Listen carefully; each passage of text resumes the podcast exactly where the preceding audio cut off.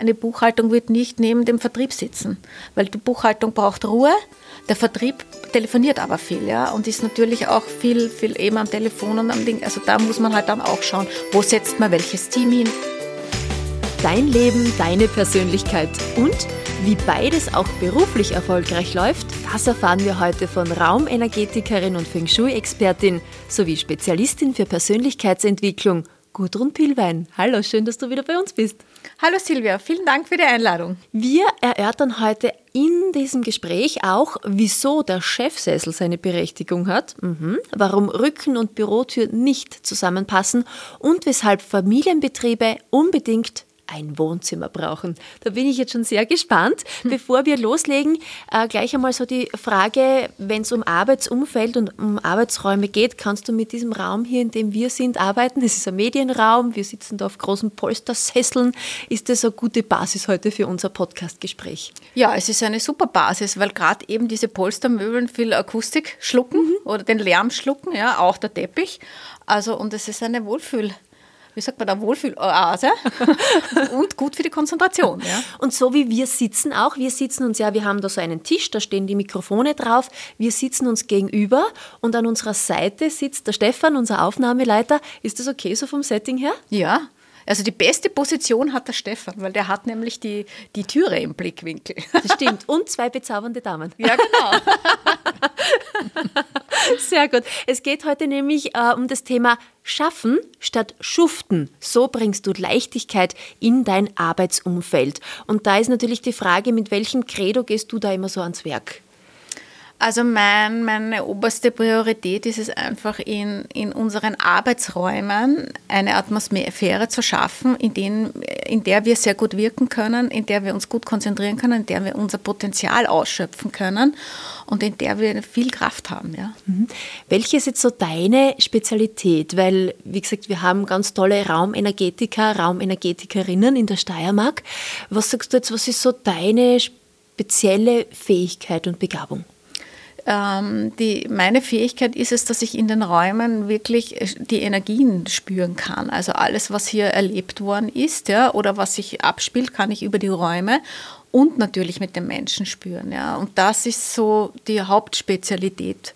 Und damit kombiniere ich eigentlich die Raumklärung, die Reinigung der Räume mit meinem Feng Shui-Wissen, mit der Gestaltung der Räume und mit der Begleitung der, der Menschen, die dort arbeiten. Mhm. Und du bringst auch noch Baumeisterwissen mit, das heißt auch bauliches. Baumeister, da muss ich dazu sagen, Baumeisterwissen ist für mich die Ausbildung Feng Shui und dieses mhm. alte Wissen, ja. dieses Feng Shui-Wissen ist ein Baumeisterwissen. Ja? Ah, okay. Und ich habe ähm, mir auch irgendwie auch zur Aufgabe gemacht, ja, dass Feng Shui wieder in das Handwerk zu integrieren, weil es ist eine Form des Handwerkes, altes Baumeisterwissen und eben das, dass die handwerkliche Schiene da wieder herauskommt. Ja das muss ich sagen, das, das ist so mein, mein, mein Credo einfach auch. Ja.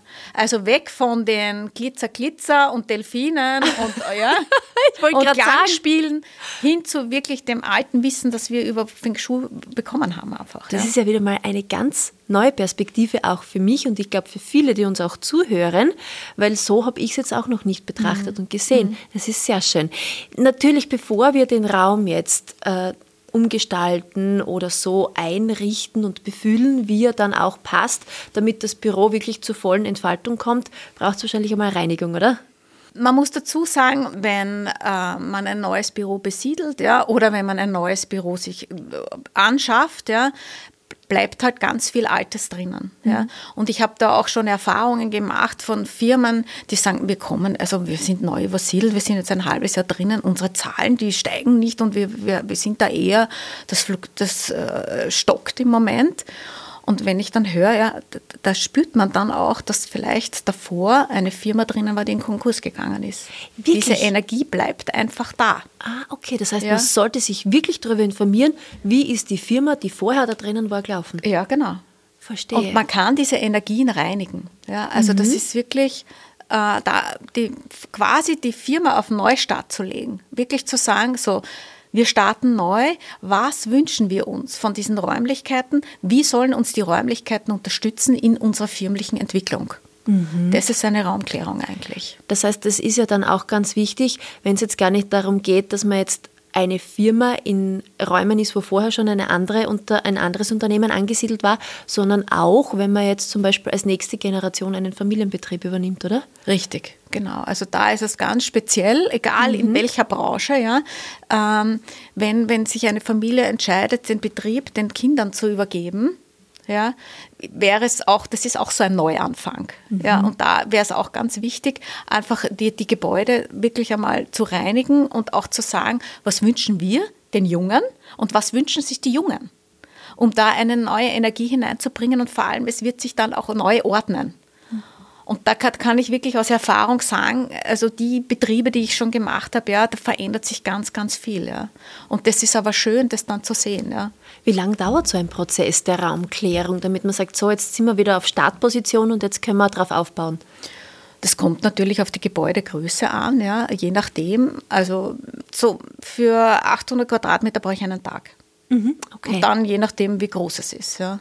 Und das spielt sich dann halt so ab, ich fahre vorher hin, schaue mir den Betrieb an, erkläre also erklär mal, was ich mache und rede mit der Familie oder mit den Eigentümern, was sie sich wünschen einfach oder was, was halt zu tun ist. Dann wird das gereinigt, ja, eben durch äh, Klang, durch Salze, durch, ähm, durch Räuchern. Also oft gehen wir vier bis fünf Mal durch. Und dann gibt es aber ein Gespräch weil ich einfach über diese Reinigung ganz, ganz viel auch spüre, mhm. was im Team vielleicht nicht funktioniert oder wo, wo man ansetzen kann, was man verändern kann, wie man, wie man eben auch die Familie und dann sehe ich halt in den Räumen auch, was kann man umgestalten. Wo ist, wo, wo, in welchen Räumen sitzen die Töchter oder die Söhne in ihrer neuen Funktion am besten. Ja. Also Hast du da Beispiele? Dann, ich war zum Beispiel äh, in einer Steuerberatungskanzlei äh, eingeladen, eine Reinigung zu machen und bin halt dort hineingegangen und dann habe ich plötzlich hab ich gesehen, wie, wie die Räume aufgeteilt sind, ja, und wie, wie, wie die Menschen halt sitzen, ja, und wie der Eigentümer sitzt, ja. Und der Eigentümer hat sich wirklich in einen Raum äh, gesetzt, mit dem Rücken eigentlich zur gesamten Mannschaft, auch mit, der, mit dem Rücken zum Gebäude, mhm. hat da fünf Bildschirme gehabt und hat dort gearbeitet. Ja. Und im Grunde genommen muss aber der Geschäftsführer wirklich seine Position ist die, wo er den besten Überblick über das Gebäude hat.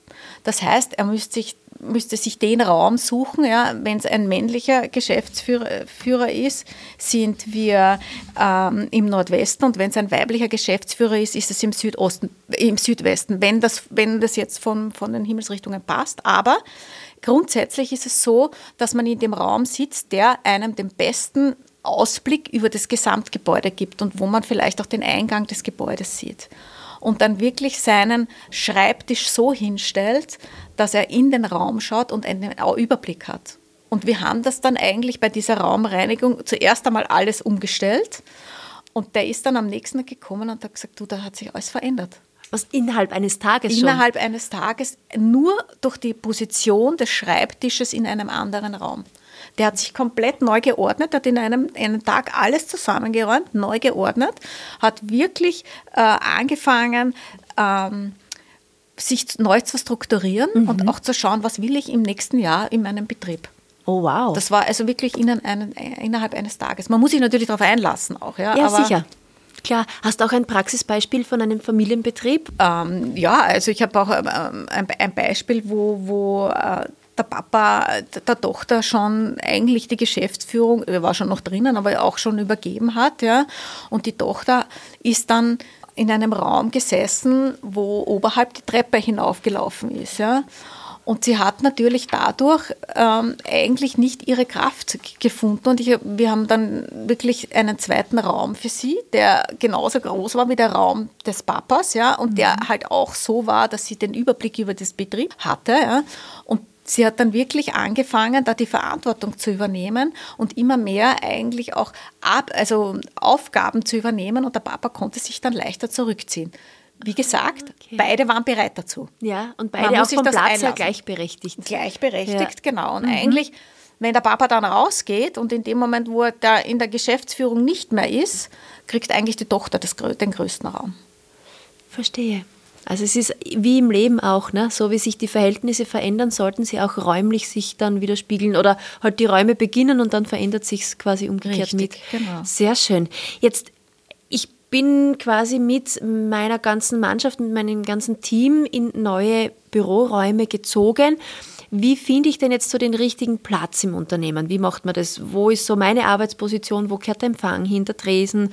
Weiß ich nicht, beim Masseur die Massageliege. Wie geht man das am besten an? Es kommt natürlich immer darauf an, ist es ein Bürogebäude oder ist es eher eine kleine, eine kleine Praxis? Mhm. Ja, bin ich ein Einzelunternehmer? Ja, aber grundsätzlich, was bei allen gleich ist, ist die Beschilderung, wie kommt der Kunde hin? Mhm. So ist einmal grundsätzlich. Ja. ja. Wie komme ich dorthin? Gibt es dort einen Parkplatz? Ist das alles beschildert? Wie schaut der Eingang aus? Mhm. Ist der Eingang schön sichtbar? Ist der schön gestaltet, so dass ich gut empfangen werde als Kunde oder Patient? Oder, ja? Ähm, dann komme ich quasi in den Raum hinein und gibt es einen Empfang, sollte der nicht genau vis-à-vis vom Eingang stehen, sondern eher etwas seitlich, ja, damit okay. ich da halt auch einen, einen Überblick habe und damit derjenige, der mich empfängt, mich aber auch trotzdem gut sieht, wenn ja. ich als Kunde komme. Also das ist so mal das, das Grund, Grundprinzip eigentlich. Ja. Dann natürlich einen guten Platz für den Kunden, der, dort, der wartet, ja, der halt dann auch geschützt wartet. Auch ein Kunde braucht eigentlich einen Überblick und einen Weitblick und einen Platz, wo er nicht mitten im Raum sitzt. Dann haben wir natürlich auch mit den Himmelsrichtungen, wir haben ja auch im, im Business Feng Shui unsere acht Lebensfelder. Und diese acht Lebensfelder, jede Himmelsrichtung hat eine andere Funktion. Welche sind die acht Lebensfelder? Die acht Lebensfelder sind, äh, wir haben den Norden, das ist die Vision und der Lebensfluss, die Karriere mhm. quasi. Wir haben den Nordosten, da haben wir die Weisheit, das Know-how, die Kernkompetenz und auch die Entwicklungsabteilung gehört dort eigentlich hin. Wir haben den Osten, da geht es um den Ursprung, die Vorgesetzte, um das Management und um die Vorgänger. Wir haben den Südosten, wo ganz, wo ganz stark einfach der Wohlstand, die, der Optimismus, diese immateriellen Werte drinnen sind. Ja. Wir haben den Süden, wo es um das Image, die soziale Anerkennung, um den Ruhm geht, um unsere Sicht nach außen. Ähm, wir haben den Südwesten, wo es um die Kundenbeziehungen geht, um die Kundenbindung, um die Partnerschaften den Westen, das sind die Projekte, Kreativität, aber auch die Filialen, die Erweiterung einfach, die, das New Business. Also da wäre auch äh, ähm, so die, die Projekte, also was, man, was die Jahresprojekte wären dort gut. Ja. Mhm. Dann haben wir den Süden, den Nordwesten, das ist das letzte Bereich. Das sind die Mentoren, die Sponsoren, die Geschäftsfreunde, die Unterstützung und auch die Coaches. Und in der Mitte ist immer das Herzstück, unser Kraftpotenzial und unsere Essenz. Und da kommen wir vielleicht noch kurz zu dem Thema, so, weil meine Firma heißt ja auch Herzpunkte. Ja. Und in der Mitte haben wir immer den Herzpunkt. Und dieser Herzpunkt gehört eigentlich auch unterstützt. Ja? Das ist der Punkt, in dem alle Energie von den Menschen und von den Räumen zusammenfließt. Und den kann ich ganz besonders gestalten. Zum Beispiel? Zum Beispiel, ich kann dort einen kleinen Springbrunnen hinstellen, ja, mit Pflanzen, ja, oder ich kann dort auch ein, wie soll ich sagen, ein, ein, großes Bild hängen mit dem Credo der Firma. Ja? Mhm. Also einfach was, was ist, oder, oder auch die, also irgendetwas, was, was wir schätzen, was, was die Firma, der Eigentümer schätzt und was auch die Mitarbeiter schätzen, um dort immer wieder aufmerksam zu machen, hey, das ist eigentlich unsere Leitgeschichte. Ja. ja. Also die Herzstücke am Herzpunkt richtig, quasi. Richtig, okay. genau, genau. Und je nachdem, welchen Bereich ich jetzt bedienen, aktivieren will, in diese Richtung, in diese Himmelsrichtung, sollte ich quasi gerichtet sein dann mit meinem Blick. Das ist genau, das, das, da sind wir schon im Detail, wenn mhm. ich jetzt sage, äh, äh, ich habe, äh, jeder, jeder Mensch hat ja ein, sein Geburtselement und seine unter Anführungszeichen QA-Zahl, das heißt sein Element zugeordnet. Ja? Und dann weiß ich auch, welche Himmelsrichtung. Und da diese, die Schreibtischposition, wenn es geht, ja. Es ist immer vorrangig, dass der Schreibtisch so steht, dass ich gut geschützt bin und einen guten Weitblick, Ausblick und also Überblick habe. Nie zur Türe mit dem Rücken. Nie mit dem Rücken mhm. zur Türe, richtig. Und nie in einer Tür-Fensterlinie. Mhm. Weil das ist der Energiefluss, der fließt bei der Türe hinein und beim Fenster wieder raus. Und ich sitze dann eigentlich im Energiefluss. Ja. Das ist das soll Durchzug quasi. Richtig, mhm. genau, genau. Das da bleibt halt nichts hängen. Genau, genau. Okay. Aber das ist das Vorrangige und dann die Himmelsrichtungen. Ja. ja. Und natürlich haben wir auch, wenn wir jetzt in einer Firma verschiedene Abteilungen haben, eine Buchhaltung wird nicht neben dem Vertrieb sitzen, weil die Buchhaltung braucht Ruhe, der Vertrieb telefoniert aber viel, ja, und ist natürlich auch viel, viel eben am Telefon und am Ding. Also da muss man halt dann auch schauen, wo setzt man welches Team hin, das kann man dann auch gestalten, welche Himmelsrichtung, wo, wo die best, am meisten gefördert sind zum Beispiel, ja. Also das ist, das ist einmal von der Struktur, wie ich wo wen hinsetze. Und dann geht es eigentlich in, diese, in die Gestaltung. Was braucht das Unternehmen? Welche Farben braucht das Unternehmen? Welche Formen und welche Materialien? Und das geht bis zum, bis zum Mitarbeiter hin. Mhm. bis zum Schreibtisch. Ja. Zum Beispiel, wenn wir nochmal beim Schreibtisch sind, ein Schreibtisch, die, die Oberfläche eines Schreibtisches sollte nie Glas sein. Weil bei Glas hat man immer das Gefühl, es fällt von oben durch. Ah, okay. Ja, also immer eine, eine Oberfläche, Holz wäre super. Ja. ja. Aber eine Oberfläche, die nicht spiegelt mhm. und wo, wo, wo eine Stabilität halt auch da ist. Ja. Und schön wäre es, wenn die Kanten abgerundet sind. Gott sei Dank kommen wir jetzt mittlerweile eh wieder in, in diese Geschichte eckige Kanten. Wurscht, ob das jetzt, also egal, ob das jetzt äh, Gebäude sind oder äh, Möbeln sind auch immer ein, ein, sagt man, ein schlechtes G, sagt man da. Ja. Verstehe. Und wir wissen ja, wenn wir äh, Schreibtische haben, die sehr eckig sind, oft läuft man schnell vorbei und, und, und, und, tut sich halt weh. Ja? Und wenn eine abgerundete Ecke ist, ist es ein bisschen leichter. Ja? Wenn, weil es gibt natürlich nach wie vor Büros, wo halt mehrere Leute sich einen Raum teilen, aber auch da gibt es wieder Möglichkeiten, oder dass jeder seine Nische dann extra so gestaltet, wie es braucht, oder? Ja, und vor allem gibt es natürlich dann auch, wie stelle ich trotzdem die Schreibtische. Wenn ich mhm. genug Platz habe, äh, dann könnte ich die gegenüber schreiben, dass, dass man halt nicht genau gegenüber sitzt, ja? weil es geht ja immer auch um den meinen Ausblick. Das heißt, wenn ich jetzt ein Team habe, haben die ein gemeinsames Ziel. Mhm. Mein Ausblick ist mein Ziel.